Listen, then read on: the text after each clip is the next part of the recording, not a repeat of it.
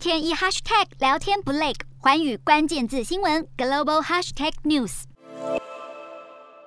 一整本护照就拿起来烧。住在纽约的俄罗斯艺术家艾伦不满自己的国家攻打邻国乌克兰，决定要和祖国切断关系。艾伦还说，俄国民众被洗脑洗得很严重，尤其是老一辈。而为了支持乌克兰，他将自己烧护照的影片做成 NFT，而且以近一万美元卖出，所得要用来帮助乌克兰孩童。在俄国，则是有人用大利剪剪断法国时尚品牌香奈儿的包包，要抗议香奈儿跟进国际制裁，关闭在俄国的门市。自从俄乌交火以来，大家陆续用各自的方式表达立场。来到欧洲，数千人躺在德国国会外的草坪上，发动装死抗议，要展现对乌克兰的大力相挺。有些人身上还覆盖着蓝黄相间的乌克兰国旗。群众高喊：“别只是空口承诺！”要求立刻禁止进口俄国的石油和天然气。乔治亚民众也在国会前躺平，他们将双手捆绑在后头，象征遭到俄军杀害的乌克兰平民。地面上摆着一辆脚踏车，因为有乌克兰民众就是在骑单车时遇害。而在波兰和白俄罗斯边境，先前则是有示威者以肉身阻挡卡车开往俄国，抗议欧盟继续和俄国贸易往来，形同在金援俄国作战。沿途可见送货车辆大排长龙，种种抗议是来自全球各地的关注，无非都是希望这一场战火能够早日落幕。